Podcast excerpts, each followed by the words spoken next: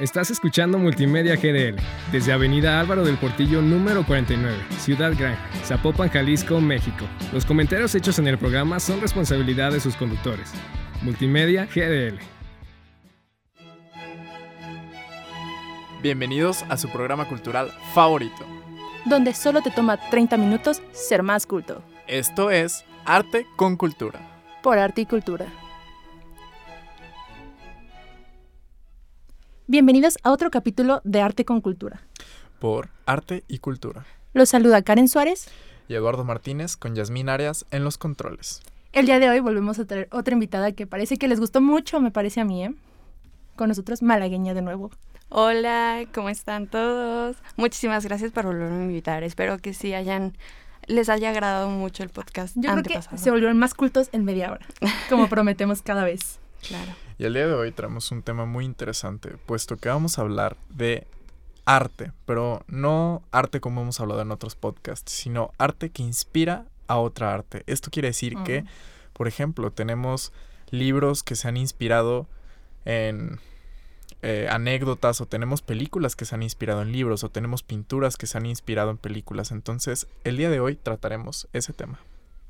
Muy interesante. La verdad es que, como lo veíamos en el podcast antepasado, eh, el arte más que nada se transforma. Entonces es la misma esencia, la misma idea, la misma base, solo que en diferentes situaciones, contextos y personajes diferentes. Porque al final cada quien lo entiende diferente. Es muy personal cómo tú percibes lo que el autor te quiere decir o no. Dependiendo de tus circunstancias, el momento en, la, en tu vida en el que estás, vas a entenderlo de diferente manera. Totalmente y sobre todo hay que entender que justamente lo que provocan estas obras es que evocan emociones y esas emociones son las que se transforman en diferentes obras. Entonces estas obras están dadas a interpretación de sentimientos. Muy interesante.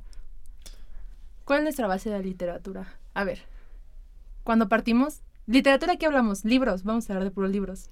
No, no, no. Yo les traigo muchos ejemplos de diferentes obras que se basan en diferentes contextos.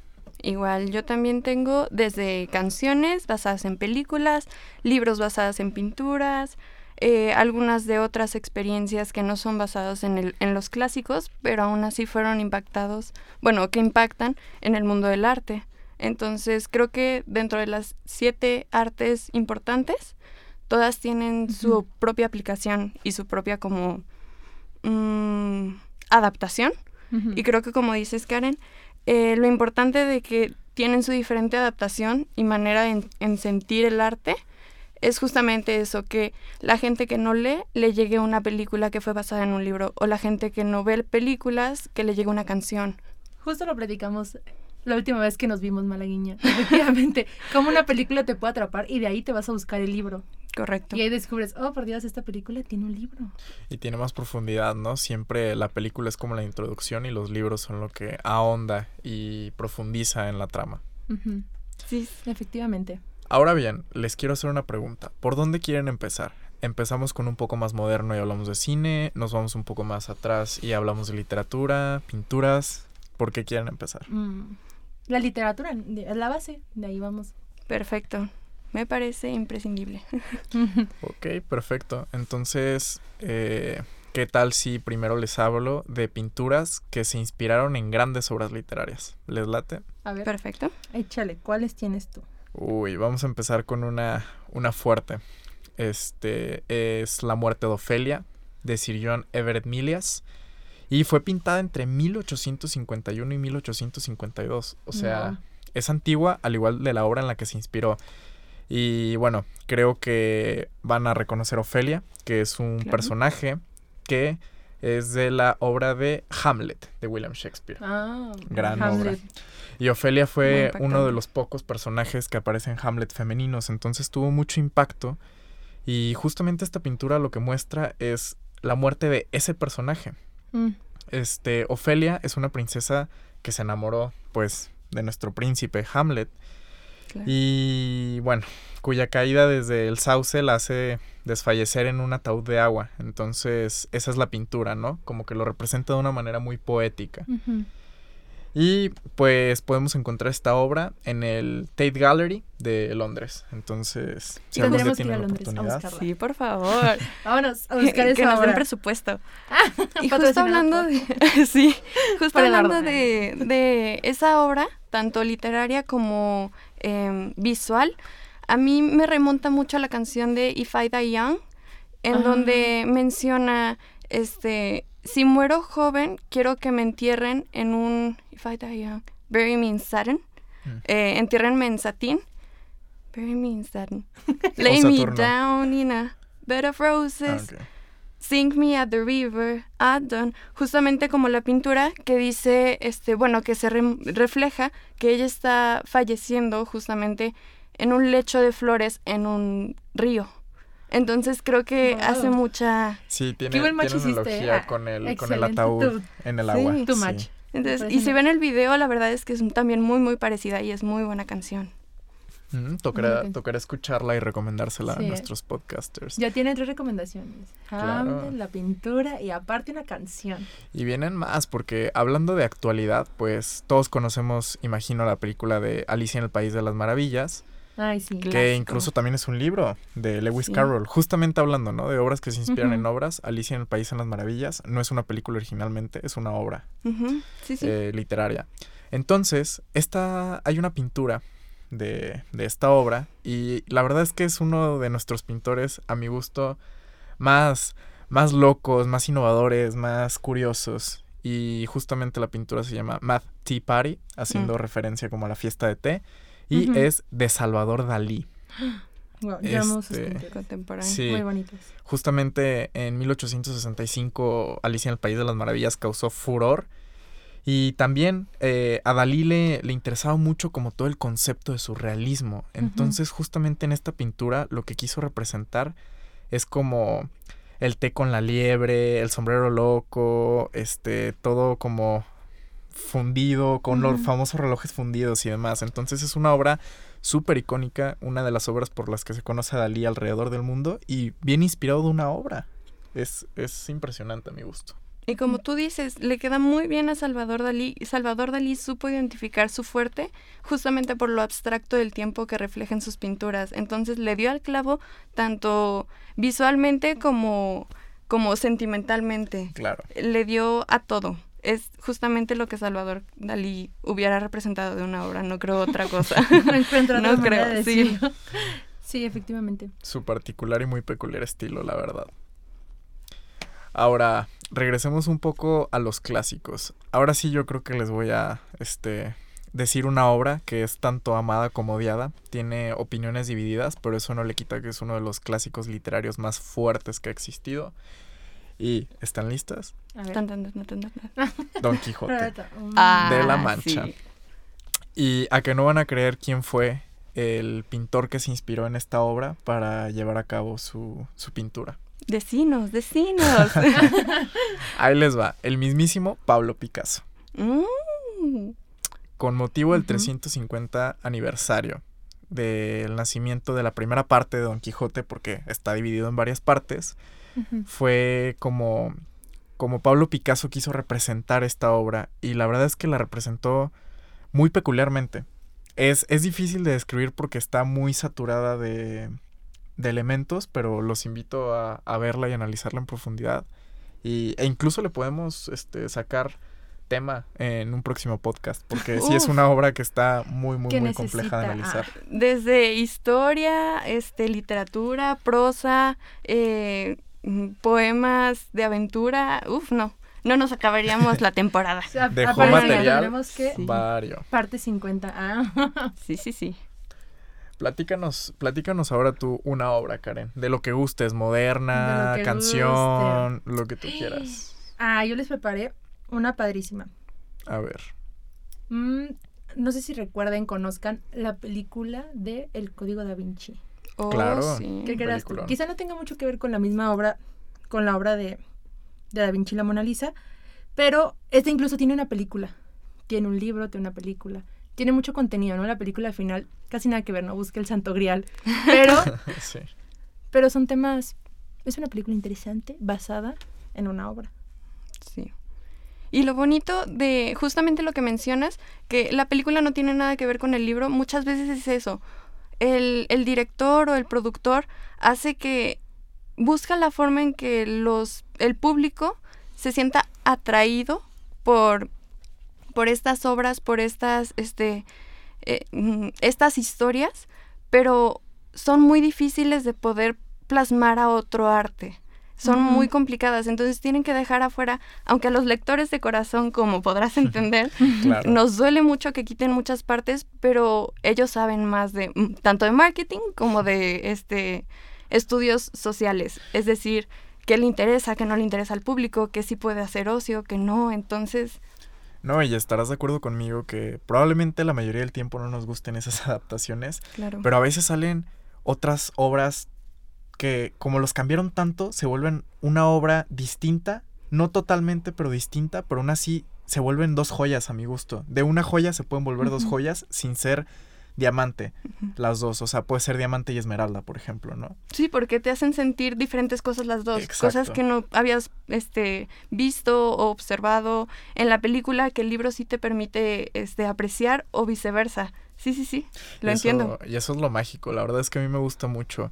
Y hablando de, ya, este, aquí yo voy a cerrar las pinturas, pero hay una pintura que me llamó mucho la atención. Es bastante moderna a mi gusto, eh, hecha por Matt Kish, que es un profesor de inglés, curiosamente, pero también es un artista autodidacta. Y bueno, eh, Matt Kish era muy fanático de Moby Dick. Eh. Aclama que lo leyó nueve veces. Para mí, wow. Jesús. Leer. Moby Dick nueve veces es un gran reto, sobre todo por, por el estilo de, la, de literatura antigua, ¿no? Que tiene y de literatura inglesa. Pero digamos que hizo esta obra de Moby Dick en 2011, por eso digo que es reciente. Pero es, es 2011. muy rara porque se las voy a intentar describir. Es como una ballena que está saturada de patrones como de conchas. Y al parecer está sacando sangre por el orificio donde respiran. Y aparte tiene un ojo color rojo, pero solo uno, muy llamativo, pero está como en el centro de la ballena. Como si estuviera de perfil. Exactamente. Ok. Entonces, es una obra muy, muy, muy llamativa a mi gusto porque combina muchos elementos artísticos y me dejó un gran impacto. Este, si gustas verla y nos puedes describir. Gracias. No, y además lo cool y lo diferente es que está plasmada justamente no en un boceto en blanco, sino, bueno, en un, eh, sí, caballete o eh, base blanca, sino tiene eh, textura, es una hoja, eh, podría decirse como reciclada, entonces le da otra, otra, otro impacto visualmente. Totalmente, ¿no? Te hace reflexionar de por qué está en esa hoja, qué quiso decir y qué quiere transmitir. Porque además las gotas de sangre que tú mencionas están salpicando, o o sea, se ve como muy grotesco a la vista. Entonces es, es muy violento, pero es muy agradable a la ¿Por vez. qué me lo enseñaste? No, no, no. Es que te atrapa, yo coincido ujú. totalmente con Malagueña. Es una obra que justamente te impacta. Al principio puede que te cause rechazo, pero después es tan llamativa que te atrapa la vista, ¿no? Quieres seguir buscando como la historia de Moby Dick, justamente. wow, me, me gusta esa digo, analogía. ¿ves? Excelente. Allí puras buenas analogías, puro invitado Sí, sí. de calidad. Claro, Claro. siempre en este podcast. Claro. Pero bueno, ahora pasemos a algo más de pinturas. ¿Gustas De pasar a películas, a canciones? Claro. Compártenos. Te daremos Pues- el privilegio de elegir. Gracias. Yo les traigo muchas canciones para que tomen este para que puedan aprovechar su tiempo y escuchar las canciones y reflexionar acerca de ellas. La primera creo que es muy obvia y mucha gente sí sabe acerca de esta canción, que es Viva la vida de Coldplay. Claro. Justamente Uf. está basada, eh, Martin se basó en, en la, una pintura de Frida Kahlo. Entonces, Viva la vida habla de qué tan duro es la vida, pero aún así decido yo vivirla, o sea, viva la vida. Eh, y pues Frida Kahlo, obviamente sabrán cuánto sufrió durante su juventud, Sí. este, su adultez, que fue muy corta, pero también fue muy dramática.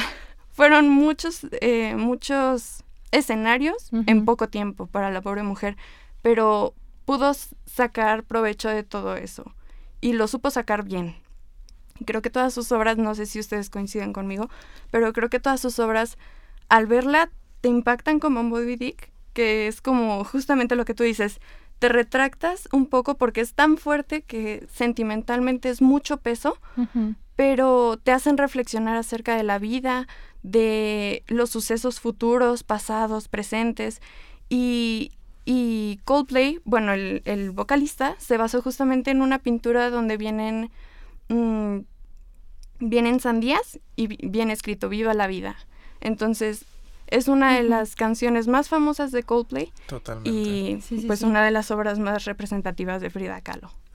Wow, y es que sí, sí, justamente como mencionas, las obras tienen un gran impacto. Entonces imagino que también para Matt fue, fue mucha impresión al ver, al ver la obra. Y yo creo que le dio mucha curiosidad esa frase que estaba en la sandía, ¿no? Justamente creo que se puso a investigar. Digo, estas son inferencias, claro que no se tomara referencia literal. Pero creo que justamente la frase de viva la vida es muy poderosa. E intentó buscarle como el significado. Y probablemente en su momento no encontró uno, porque no hay una traducción literal para viva la vida. Es como una frase muy ambigua, pero muy bonita, pero a la vez muy poderosa, pero... Muy artística. Muy artística, tú lo has dicho. Sí, muy cultural. Efectivamente. Sí. Y otra de las que a mí me impactó mucho cuando lo descubrí fue porque esta obra se habla mucho, pero poco se, se concientiza sobre esto. Es Le Mer de Claude Debussy, supongo que así se dice, no, no sé francés. Tu francés estuvo bastante bien, me la creí. Gracias, gracias. Te la compré. Eh, lo aprendí en la Pantera Rosa. Todo esto fue gracias a la Pantera Rosa. No hubo otra. Excelente recomendación, ¿eh? Y esta canción fue basada en la gran ola de Kanga, Kangawi. Yo le digo la gran ola, la verdad es que no me sale el nombre completo, pero es de este autor japonés. Eh, no sé si la han visto. Es obviamente una ola muy grande. Toda todo el boceto eh, se lleva la ola y tiene un, un como botecito justo al iniciar la ola. Entonces, como no es una canción tanto de letra, de poesía, es más como de sentir lo que ves al ver la obra. Como el, como la parte fuerte de la obra se va representando en la, en la música, cómo va haciendo el crescendo, ¿sabes? Entonces, como toda la canción es fuerte, es impactante, es, es muy pasional, muy... no sé cómo decirlo. Sí, y Fíjate que me gustó mucho algo que mencionaste porque aquí podemos ver que el arte no necesariamente tiene que hablarnos para hacernos sentir o evocar sentimientos. Justamente tú lees algo y, te evoca sentimientos por los escenarios que imaginas o también, no sé, ves una película y por lo que estás percibiendo en sentido literal.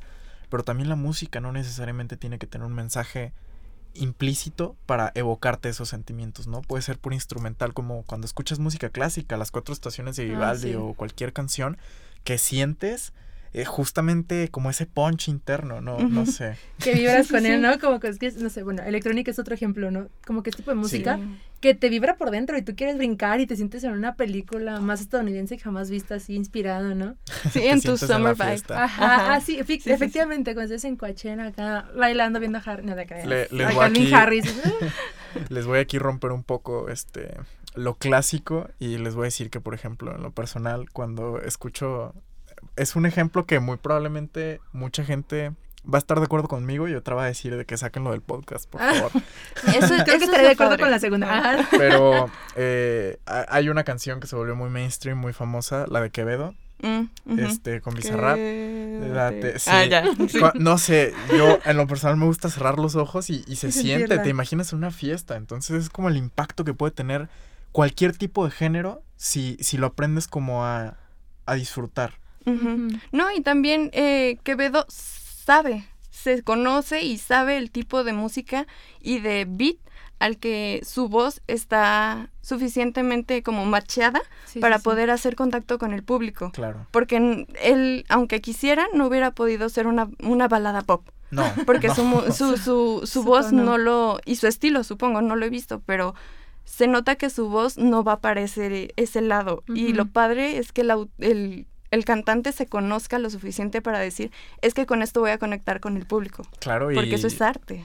Le dio, le dio, porque justamente yo creo que es un género que rompió, ¿no? Dentro de, porque ni es reggaetón, ni es este rap, ni es pop, ni eh, quedó como en un punto medio en el que creo que solo Quevedo pudo, pudo combinar esa electrónica con reggaetón y pero bueno, volvamos un poco, un poco a... Ahora sí los voy a pasar al mundo cinematográfico. Ay, mi favorito. Película. Sí. Para Y como- este spooky season. Claro, Porque claro. ya Pero vienen las lluvias para quedarse en casa. te, te fallé con Sí, la sí. Spooky Season porque ya saben que en este podcast somos muy románticos. Ah, sí. entonces les Claro, voy es a... el lema El de este melodrama. podcast. claro, que se claro.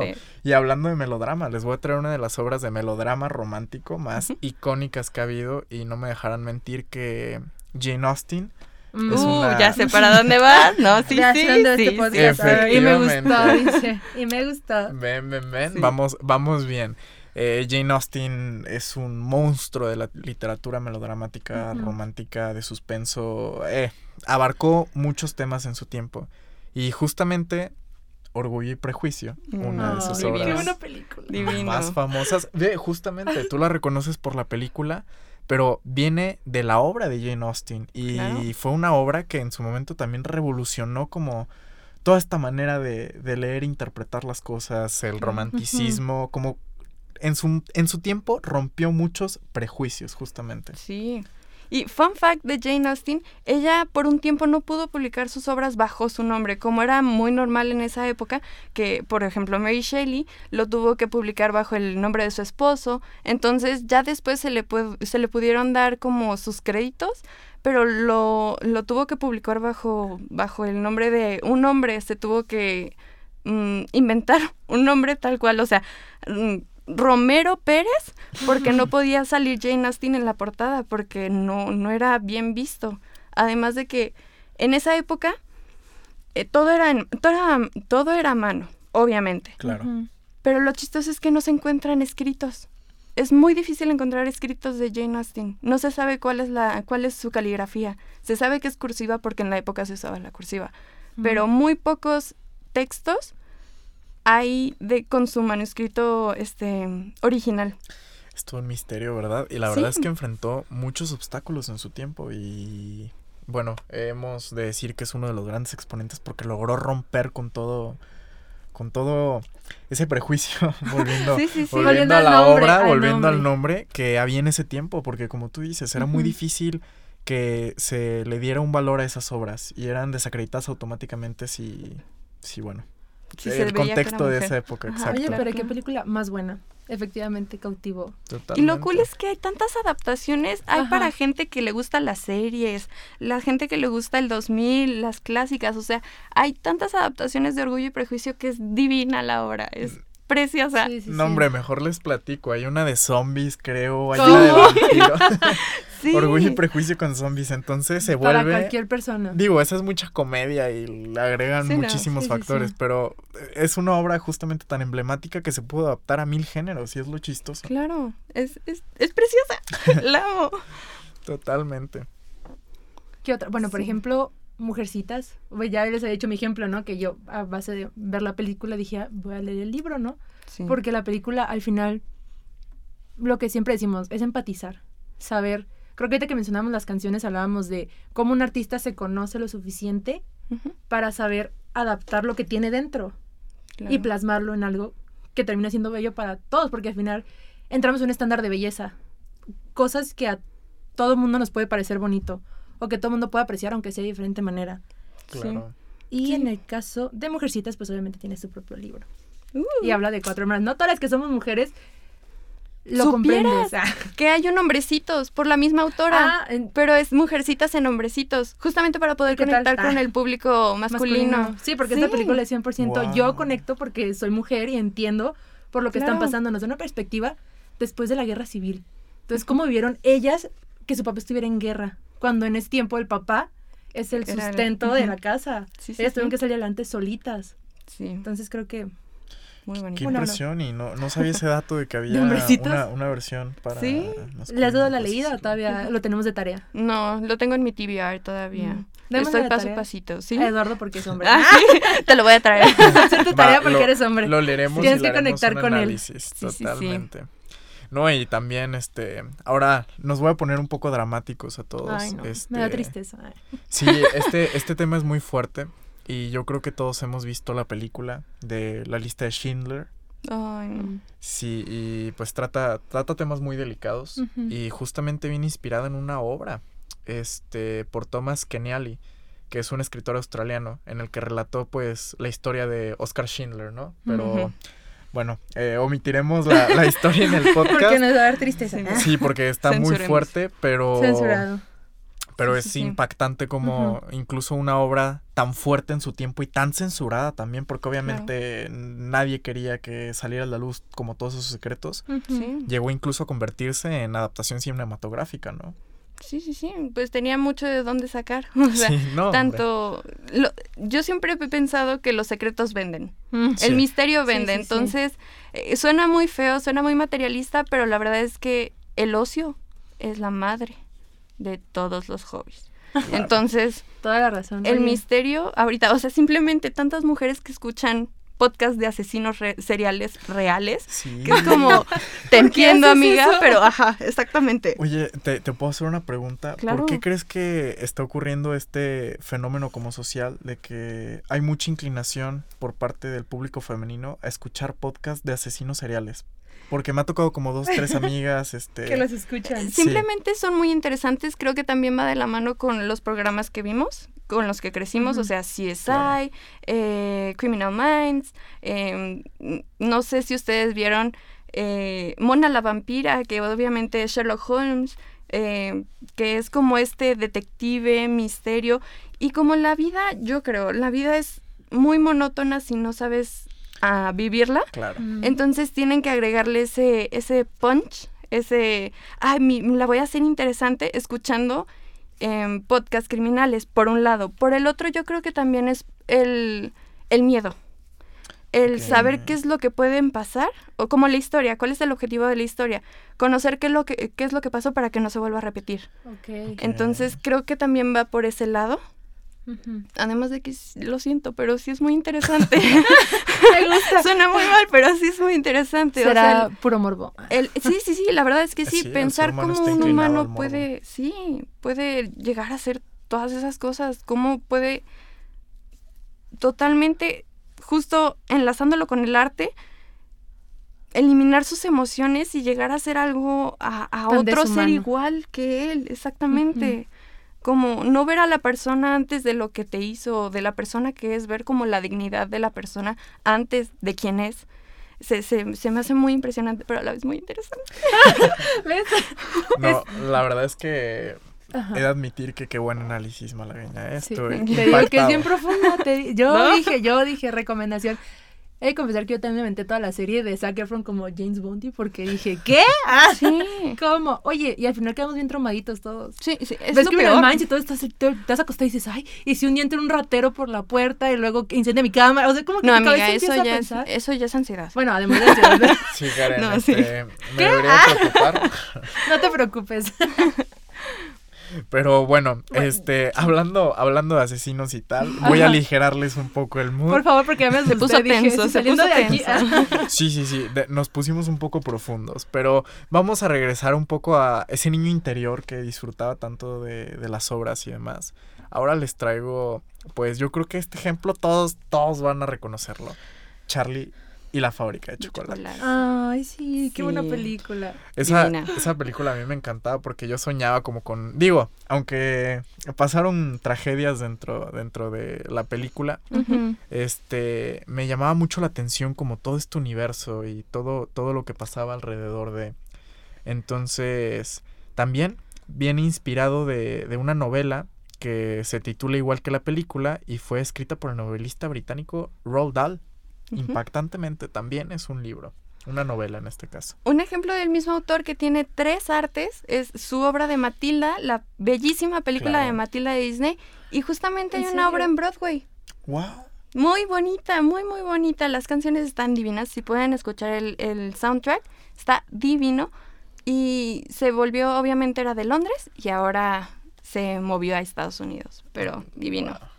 Esto es bastante impresionante y nutritivo Sí, al final volvemos a lo mismo, ¿no? Son todas maneras de que la gente empatice, conecte, lo que más se adecue a ti. Sienta. Puedes conectar con, ajá, porque Matilda, yo amo la película, no sabía lo demás, por ejemplo. Tú sabías las tres cosas.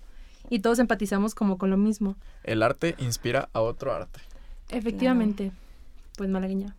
Muchas gracias. ¿no? Eres una conocedora, experta en estos temas.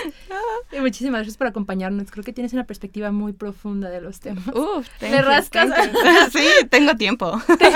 Tengo mucho tiempo libre, como mencionamos, el ocio. Fue, Es para fue la base. todo, todo un gusto tenerte en este podcast. Y recuerden que si quieren seguir aprendiendo sobre el mundo del arte y la cultura y diversas formas de expresión, sigan acompañándonos. Recuerden seguir en nuestras redes sociales como arroba arte y cultura UPGDL. Y las redes de nuestra invitada. Ay, no, ¿para qué? No, mejor sigan escuchando el podcast y aquí nos veremos. Y aquí si se necesita. Les traeremos, les traeremos a Malagueña más seguido. Esto fue un poco de arte con cultura. Por arte y cultura. Woo.